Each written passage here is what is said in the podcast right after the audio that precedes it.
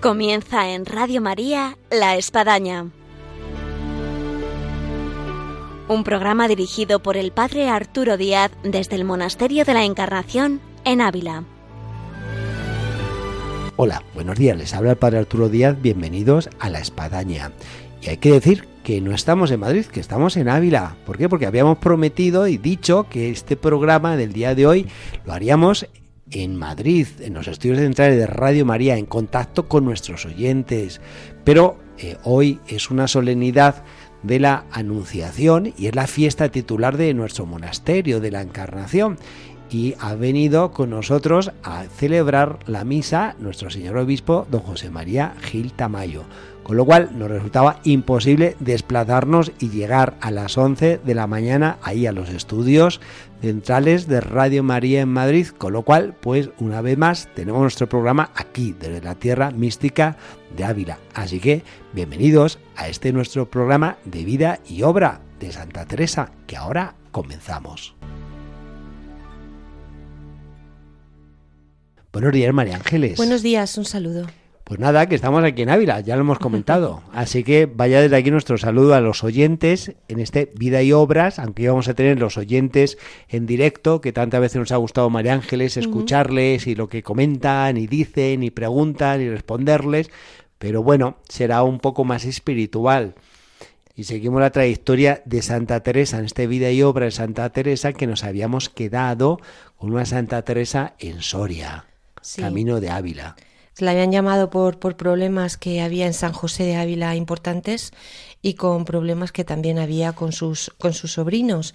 Y por tanto había tenido que salir de allí. Habíamos hablado en el programa anterior que se había caído del, del, del burro en el que iba, en fin, la pobre Estamos viendo una, una Santa Teresa ya muy mayor, como vemos, muy lastimada, pero que sigue pues con toda esa entereza y con toda esa, esa energía ¿no? que siempre caracterizó su vida hasta el final. Eh, camino de Ávila, pues eh, pasó por Segovia ¿eh? y allí pues el, el, el, el, camino pues fue muy muy abrupto y lleno de peligros. Entonces ella nos lo cuenta. He recogido esta cita de Fundaciones 30 porque nos habla del carretero. Ah. Yo creo que estas cosas siempre, bueno, pues nos, nos, nos dan como un poco el, el panorama, ¿no? De, todas estas peripecias de Santa Teresa. Dice del carretero, aunque sabía el camino, no el camino de carro, y así nos llevaba este mozo por partes que veníamos a apearnos muchas veces, y llevaba el carro casi en peso por unos despeñaderos grandes. Si tornábamos guías, llevábamos hasta donde sabían habían buen camino, y un poco antes que llegase el malo, dejábamos y decían que tenían que hacer. Primero que llegásemos a una posada. Como no había certidumbre, habíamos pasado mucho sol y aventura de trastornarse el carro muchas veces. Yo tenía pena por el que iba con nosotras, eh, que el Pedro de Rivera, porque ya que nos había dicho que íbamos bien, era menester tornar a desandar lo andado. Bueno, vemos la peripecia tan tremenda, es decir, el, el carretero no sabía por dónde iba, por dónde tenía que ir, tenían que buscar guías para que les dijeran los caminos, de vez en cuando se tenían que bajar para, para que el carro pudiera pasar, para que, porque no podía con el peso. En fin, vemos que... Un camino María Ángeles que hoy a Ávila Segovia lo hacemos, vamos, en nada, poco más de 60 kilómetros, vamos, un abrir y cerrar de ojos. Sí, pero en, en aquella época, bueno, pues como vemos, era, era realmente tremenda, ¿no? De cuando se despidió de, de las hermanas de Segovias, eh, de Segovia, pues se despidió y ellas ya sintieron que era la, la despedida definitiva ya la veían muy mayor, ¿no? Así lo dicen en el proceso de Segovia, que, que le dijo a, Inés de Jesús, eh, Santa Teresa, ya no nos veremos más en este mundo. Es decir, ella ya se daba cuenta que se estaba acercando su, se estaba acercando su final. Tenemos una Santa Teresa de 66 años, lógicamente para nuestro tiempo como que no serían muchos años, pero no cabe duda que para el tiempo eran, y más una mujer que, que lo había dado todo, entonces lógicamente con los achaques pues propios de, de una edad ya avanzada, pero aún así todos los coletazos que todavía tendrá, ¿eh? Sí, y como vemos esa energía, esa de que es esa determinada determinación, ¿no? Eh, la, la, marca siempre hacia adelante, ¿no? Nunca, eh, como dice ella, ir siempre de bien en mejor, ¿no? Con ese, con ese lema teresiano tan bonito. Bueno, cuando llegó a, San José, eh, en, Ávila, pues se asustó mucho de ver cómo iba el convento, eh, de ver cómo había decaído el espíritu primitivo. Y bueno, al principio pensó que a lo mejor era por el carácter bonachón de Julián de Ávila, ¿no? que era el, el capellán. Bueno, así lo, así lo cuenta la santa en una carta que he recogido yo del 27 de febrero de 1581, que dice, con ser tan bueno, mas siempre ha dado que coman todas carne. Y esta era una de las peticiones que hacían. Mire qué vida. Quejábanse a Gracián. Harta pena me ha dado ver cuán estragada está aquella casa, y que ha de ser trabajo tornarla a su ser, con haber muy buenas monjas.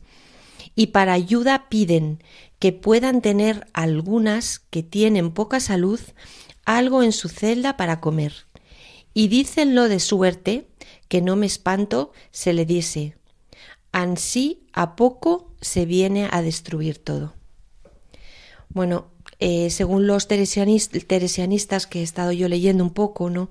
Pues los, el problema que veía la santa pues no era el, que comieran carne o, porque estuvieran enfermas, ¿no?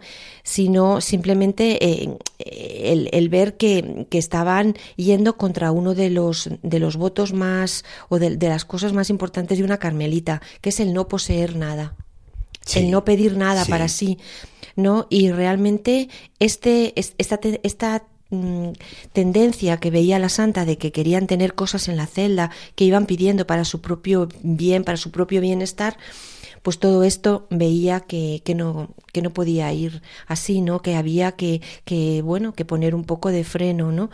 Aunque todas las, las monjas que había eran todas, todas excelentes, ¿no?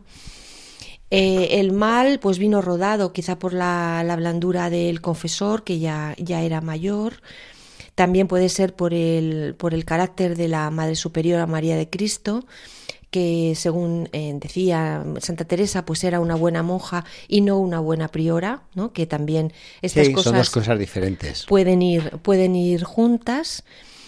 Eh, y bueno, eh, frente a este ambiente en el que se encontró Santa Teresa en San José, pues primero envió eh, a Gracián para que, para que él también viera un poco lo que había y, ver un poco lo que se podía hacer y luego determinó, como vemos, ir ella misma en persona. Pero bueno, había también otro problema todavía más importante que este mal ambiente y esta relajación que, que vemos, ¿no? Y es que con la muerte del hermano de la madre, Francisco Salcedo, eh, se corrió la voz en Ávila de que la hacienda había pasado íntegra a las descalzas. Eh, y por creerlas ricas, pues las dejaron de socorrer económicamente con limosnas, eh, ya que lo que les dejó en la herencia realmente este, el hermano de la santa, eh, pues era, era poco y solo cubría pues una parte de, lo que necesitaban. Eh, para la santa, a pesar de que este problema eh, era grande, este problema material, es decir, la falta de, de, ayuda económica para poder seguir adelante, pues el, la pobreza espiritual que veían las monjas, pues era lo que, lo que más le preocupaba. ¿no? eh, Gracián resolvió que renunciase la priora María de Cristo y eh, en ese momento eligieron a Teresa como priora. ¿No? y lo hicieron el 10 de septiembre, tal y como eh, está recogido en Vida 35.2. Eh, y entonces Santa Teresa, con gracia, porque sabemos que la Santa siempre todas las cosas las decía, eh, pues decía, me han, me han hecho ahora priora por pura hambre. Dice, bueno, eh, como hemos visto, este, este, doble, este doble aspecto del hambre, ¿no? El hambre espiritual que, que, tenían las hermanas y por otra parte este hambre económico. Sí, sí, sí, sí. Bueno, eh, ahora esto que está diciendo eh, María Ángeles, hay que recalcar efectivamente que Santa Teresa, claro, encontrarse una comunidad que, digamos así, se había relajado, le, vamos, le tocaría profundamente su, su corazón, su alma de madre, además el convento que había sido madre de la Reforma en esa triple eh, dimensión que ella puso a la hora de la reforma, que era la pobreza, que lo que está aquí tocando y cómo se, habían ido decayendo en este aspecto, también la oración, la, la, vida de comunidad y bueno, tener que asumir el ser priora a, esta edad y ya con, con, toda la carga de lo que eran todos los conventos que había fundado y la situación en la cual ella se encontraba de salud, pues vamos, mucho mérito, mucha virtud, mucha santidad. Sí, además lo que dice padre, para ella era muy doloroso porque San José era un poco el barco insignia, ¿no? de donde habían salido las grandes, las grandes fundadoras, las que le habían ayudado y, y entonces de repente encontrarse que, que bueno, que, que, tenían esta, esta verdadera necesidad tanto a nivel espiritual y luego también material, ¿no? Pues, pues a la santa le llevaba a intentar hacer todo lo que podía, ¿no? Por tanto llamó que viniera el padre, el padre Gracián.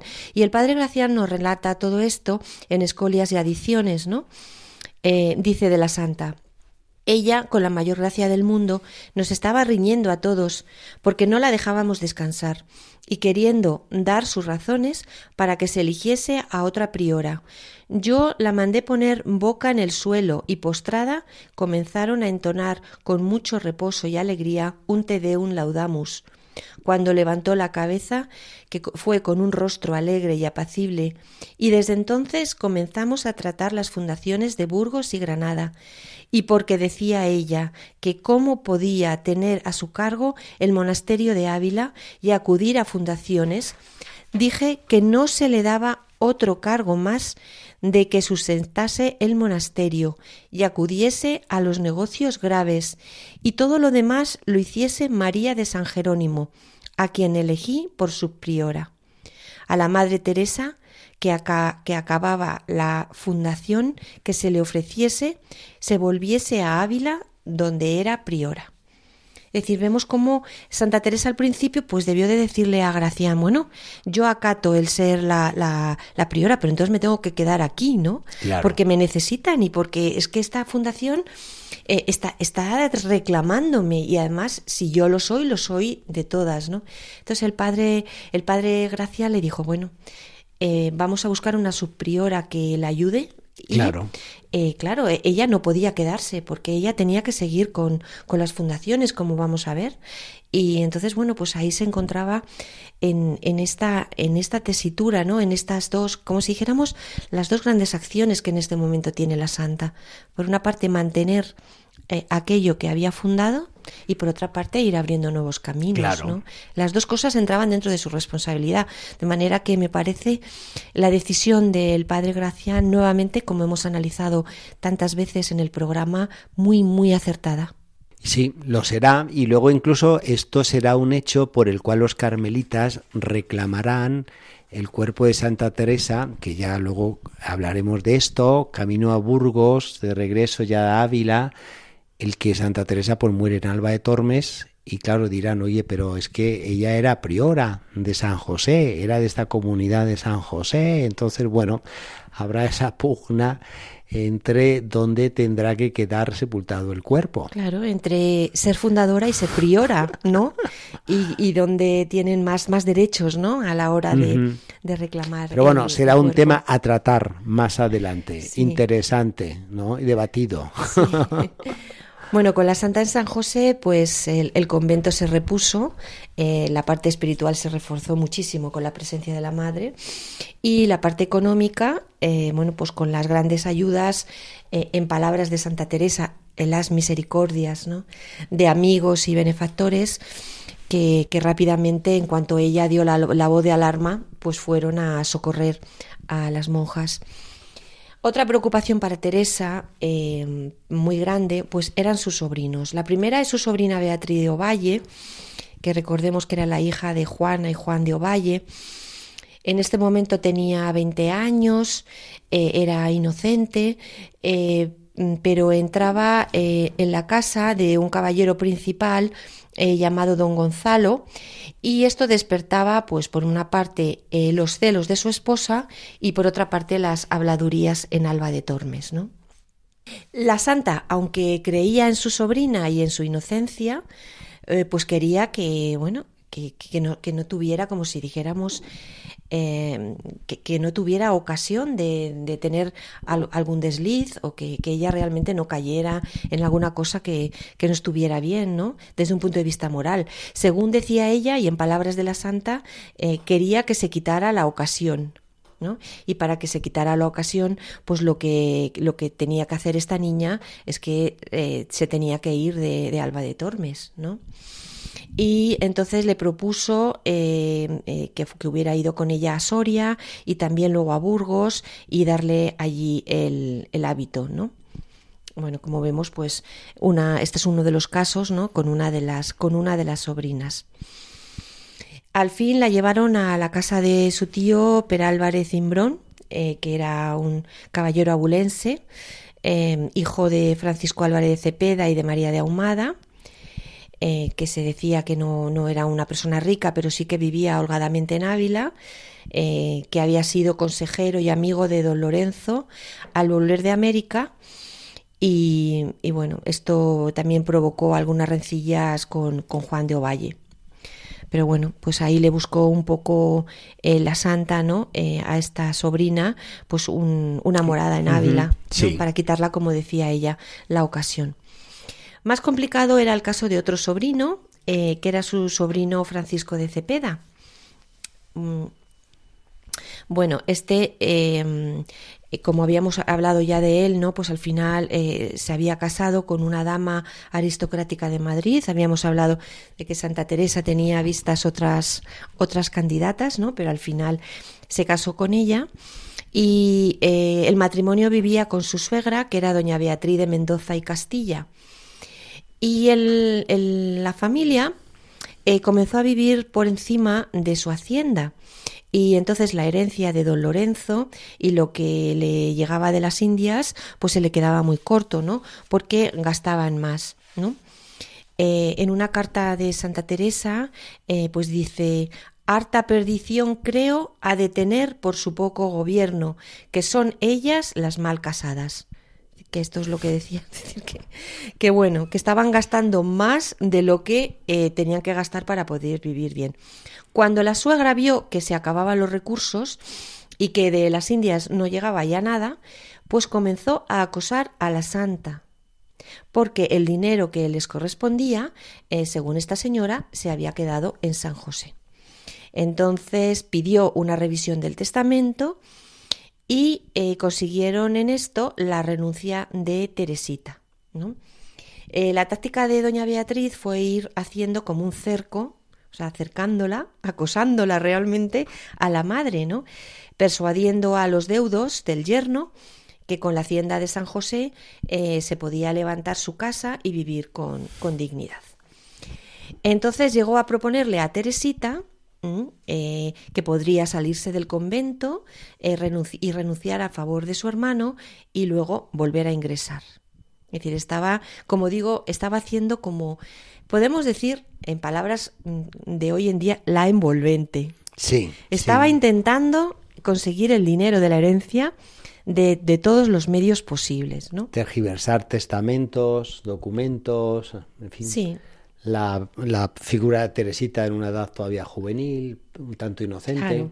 Entonces Teresita estaba triste, ¿no? Y Teresita, que como dice padre, pues era, era, una joven, pues como tierna, pues pensaba también en su hermano, ¿no? Y que quería ser monja, o sea, que estaba totalmente... Sí, pero... No, por fuera del dinero. Exactamente. Y dice, bueno, pues, pues que sea de mi hermano, que viva bien, que no tenga problemas, ¿no? Y, entonces le, parecía que, favorecer con el dinero de su padre al convento, pues que le había quitado a su hermano lo que le correspondía y que eso le iba a impedir vivir con dignidad, ¿no? Eh, a Teresita, pues la actitud que tenía Santa Teresa en todo este proceso, pues la sublevaba bastante, la, la molestaba, porque eh, porque, porque, porque creía que su hermano tenía, tenía parte de la, de la razón. Y por otra parte, la santa eh, pues quería ganarse a su sobrina. Eh, poniéndosela a, su lado, ¿no? Y haciendo que también el padre Gracián la acompañara. Entonces mm, le pidió a su sobrina que le le copiara el libro de la vida, que lo tenía la Inquisición y que nadie podía hacerlo, según decía la santa, con más confianza y mayor confidencialidad que ella, ¿no? Y que tenía que copiarlo en secreto. Y bueno, eh, este es un proceso muy bonito, ¿no? Porque eh, Teresita, que por un lado, como vemos, sentía ese desapego hacia su tía y, y, porque pensaba en su hermano, al ir copiando poco a poco el libro de la vida, pues fue sintiendo un movimiento interior, ¿no? Que la hizo ir poco a poco aceptando eh, a su tía y, poco a poco entendiéndola. O sea, entonces fue desde dentro de su propia alma, de su propio, eh, al, ir leyéndolo y haciendo suyas las palabras del libro de la vida, cómo eh, este, este caso que estamos diciendo realmente se empieza poco a poco a solucionar, ¿no? O sea, los problemas empiezan a, evadirse tenía una mezcla Teresita, ¿no? De, de, sentimientos, pues la admiración hacia su tía, también tenía enojo hacia ella, desapego de la familia, mm, tenía una también una serie de sentimientos de obediencia, ¿no? Mm, hacia, hacia, hacia la orden y hacia su tía, el cariño hacia su hermano, ¿no? Pero todo esto, como vemos poco a poco, empezó como a, a esfumarse, ¿no? En el momento en el que ella fue leyendo Claro, y copiando. Yo creo también que mm, no solamente cuando leemos un libro, sino cuando lo vamos copiando, eh, todavía queda como más marcado en nuestro ah, interior. Lo hacemos como propio. Y más un libro como el libro de la vida, eh, que está relatado como en primera persona, ¿no? Que, te lo cuenta a ti, de manera que su sobrina al leerlo lo iba haciendo propio, ¿no? Iba haciendo como esas experiencias, diría, bueno, pues parte realmente las comparto, diría, estoy de acuerdo, ¿no? Sí. Entendió a su tía entonces desde un punto de vista espiritual, ¿no? Bueno, eh, en, esta, en esta lucha que vemos, em, pues, pues, como, pues continuaba, continuaba todo esto en, en Ávila, ¿no? Eh, en medio de este problema, pues había otro, ¿no? Es que Teresa continuaba con la capilla sepulcral de su hermano en San José, que había de hacerse con los 430 ducados que había dejado a las monjas de Sevilla. Y entonces eh, eh, le mandó decir a, la hermana María de San José que le enviara los 200 ducados que estaban en Sevilla. Y que estos no pasaran por las manos del padre Doria, pero eh, María de San José se los envió primero al padre, al padre Doria. Y entonces esto le molestó mucho a, la santa, que se molestó mucho con la, con la, priora de, con la priora de Sevilla, ¿no? Y que dijo, no me ha parecido nada bien, que soy amiga de llanezas, ¿no? Eh, y bueno, pues que eh, era el dinero, ¿no? Que, que el hermano había dejado y que bueno, pues me imagino que que el asunto era que el padre Doria pues quería saber si ese dinero ¿no? que había dejado, si era la mejor forma de invertirlo en la capilla o no, es decir, y la santa no quería ni siquiera que se planteara un cambio en la decisión de su hermano, ¿no? Porque era el dinero que él había traído. Claro. Como vemos aquí se empiezan a mezclar las cosas familiares y las cosas de la orden en un batiburrillo de es problemas. increíble. Yo estoy pensando, María Ángeles, quien se esté conectando a Radio María, esté escuchando hoy nuestro programa, dirá esto de qué va. y bueno, va de Santa Teresa. Va de no solamente lo que esta mujer llegó a realizar en un ámbito de vida religiosa, de fundaciones, sino también de estos entresijos de, de situaciones familiares que, que la tocaban. Una, Santa Teresa que además tenía otro problema, ¿no? Es que se había salido del convento de Valladolid, eh, la noble Casilda de, Casilda de Padilla, por intrigas familiares, ¿no? Entonces que tenemos una santa eh, ya muy mayor, enferma, que como hemos dicho se había caído y tenía dolores por todo el cuerpo, que, tenía problemas con, sus hijas más, eh, más queridas como María de San José, con las otras, los, conventos tampoco iban como tenían que, ir y, San José, que era el buque insignia, eh, había tenido que reflotarlo y tenía problemas con su familia, con Teresita, su sobrina, con su sobrino Francisco. En fin, quiero decir que eh, la pobre santa mayor y con, con tantos problemas, eh, pues ella continuaba con, con, su vida como parte de, su propio camino en, en la vida de la fe. Muy bien, María Ángeles, pues llegamos al final de nuestro tiempo, dejamos una Santa Teresa con sabor a más, porque bueno, llega, vamos a decir así, ya la, la recta final de, de, su vida, de lo que va a ser, bueno, toda esta situación familiar, más luego el tener que salir de Ávila a la última Fundación Caráquer, Burgos, que será nuestro próximo programa, Dios mediante, de Vida y Vibrar Santa Teresa. Sí, ¿no? Y, a mí me sigue sobrecogiendo, ¿no? La, la, determinación de seguir adelante, la fuerza, ¿no? Que tenía la santa con todos los problemas que tenía de todo tipo, tanto físicos como emocionales, psíquicos, eh, familiares, ¿no?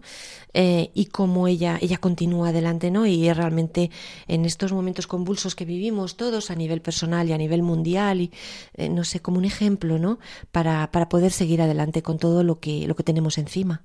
Muy bien, María Ángeles, pues hay que decir a nuestros oyentes que si Dios quiere, próximo viernes, pues estaremos y podamos tener esa escucha con todos nuestros oyentes, que será un gusto poderles oír, eh, poderles escuchar en sus preguntas, inquietudes, comentarios, que además pues tanto nos ayudan. Y desearles una santa cuaresma desde esta nuestra ciudad de Ávila y decirles una vez más que les esperamos el próximo viernes, Dios mediante, aquí en La Espadaña, pero en los estudios centrales de Madrid, en Radio María. Hasta entonces.